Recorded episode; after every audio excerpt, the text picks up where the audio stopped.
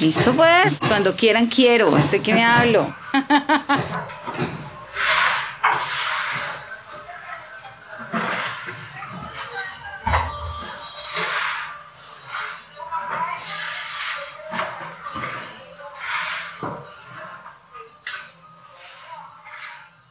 Hay ideas que a veces parecen locas, que parecen fuera de, de contexto. Y esas ideas que a veces parecen locas o fuera de contexto van tomando forma cuando se, se sienten propias.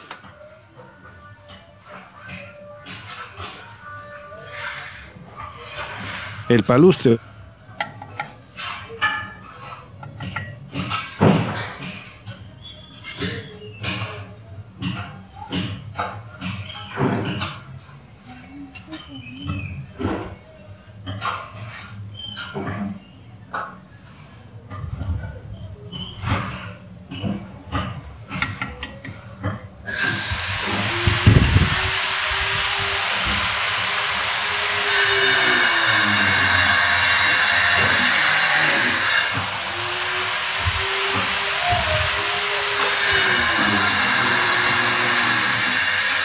Yo he visto acá en Bogotá mucha gente que se ha dedicado a la construcción.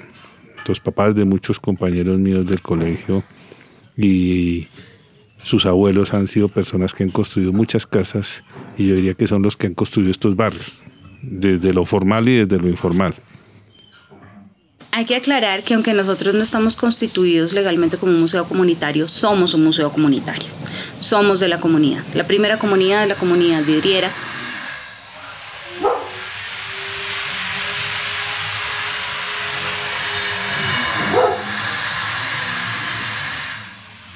Se crea la ruta del vidrio, que es conectar precisamente el centro y es conectar todo con el territorio de San Cristóbal y con eh, pues las calidades que tiene el territorio de San Cristóbal y con, con la fábrica.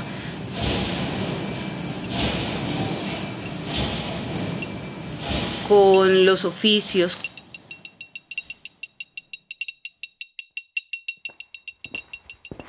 con la Eneida,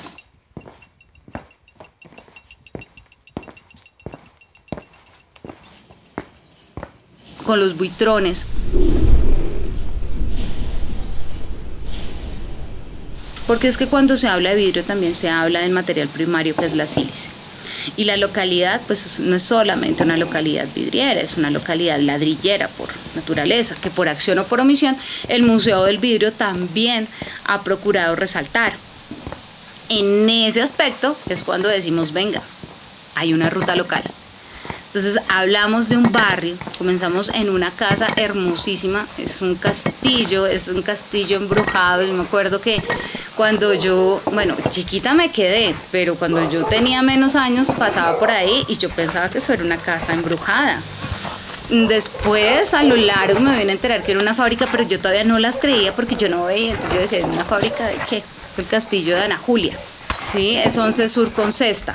Y pues ya cuando nos ponemos a hacer trabajo en el territorio, eh, pues es, todo también un, aspecto patrimonial material que tiene eh, la localidad. Entonces, a partir de, este castillo, de lo que representa el GRES, de la trayectoria que tiene también las fábricas de ladrillo y cómo en Bogotá comenzamos a hablar en esta ruta local, pasamos por el Fucha, eh, contando también pues lo que somos en San Cristóbal, porque somos, somos cerros, somos agua, somos vida, somos, es que somos una, es una localidad eh, exquisita en muchísimos aspectos.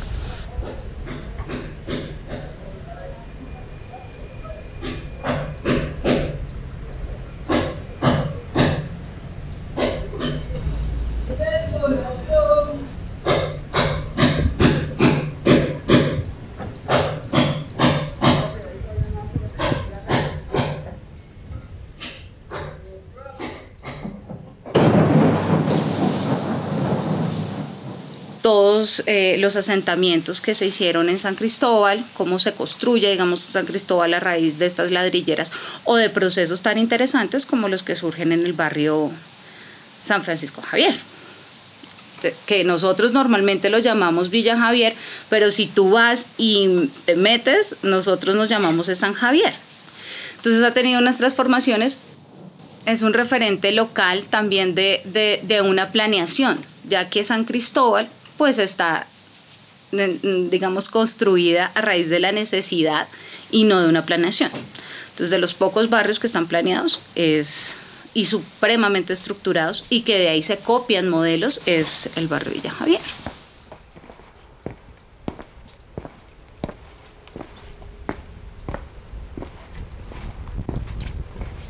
La casa soñada para mí en este momento es en Bogotá. Y en el mismo barrio donde estamos. ¿Cuál es la diferencia? Que tenga unos metros más. Y al interior de la casa, si se amplían los metros, sería el diseño más o menos igual al que tiene, pero la diferencia sustancial está en lo que es el patio, donde pueda tener árboles, donde tenga un espacio de convivencia y una relación directa con la naturaleza. En este caso, pues la fauna que hay en esta zona de la cuenca del río Fucha, que es muy rica, y por supuesto que ese relacionamiento con la naturaleza hace parte de la identidad de ambientalista que tengo. De tal manera que mi casa soñada no es distinta, digamos, de lo que hay, a excepción de esa amplitud. Y si ustedes miran la proporción, más o menos el 40% es para área natural. Y aquí hay un cuadrado gigante que sería un área cultural dentro de la casa. O sea, sería el área de poder uno reunirse con los amigos, con los músicos, en este caso mis hijos y otros amigos, para disfrutar y, por qué no decir, a mí me gusta bailar, pues hacer una fiesta sin perjudicar a los vecinos, porque sería un área aislada para que uno no genere ruido, pero sí un área de disfrute interno en donde ese relacionamiento entre nosotros los seres humanos y ese relacionamiento con la naturaleza sea de todos los días, sea permanente. Esa es mi casa soñada.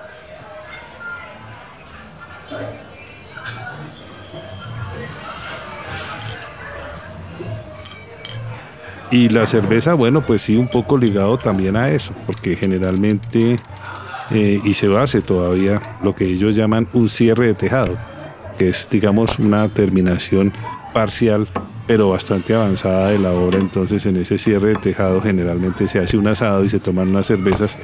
Entonces, lo veo muy asociado a ese tipo de cosas en las personas que, que he conocido y pues obviamente en los proyectos de construcciones que, en los que he tenido que participar desde la institucionalidad con quien he trabajado en el sector público y en el sector privado.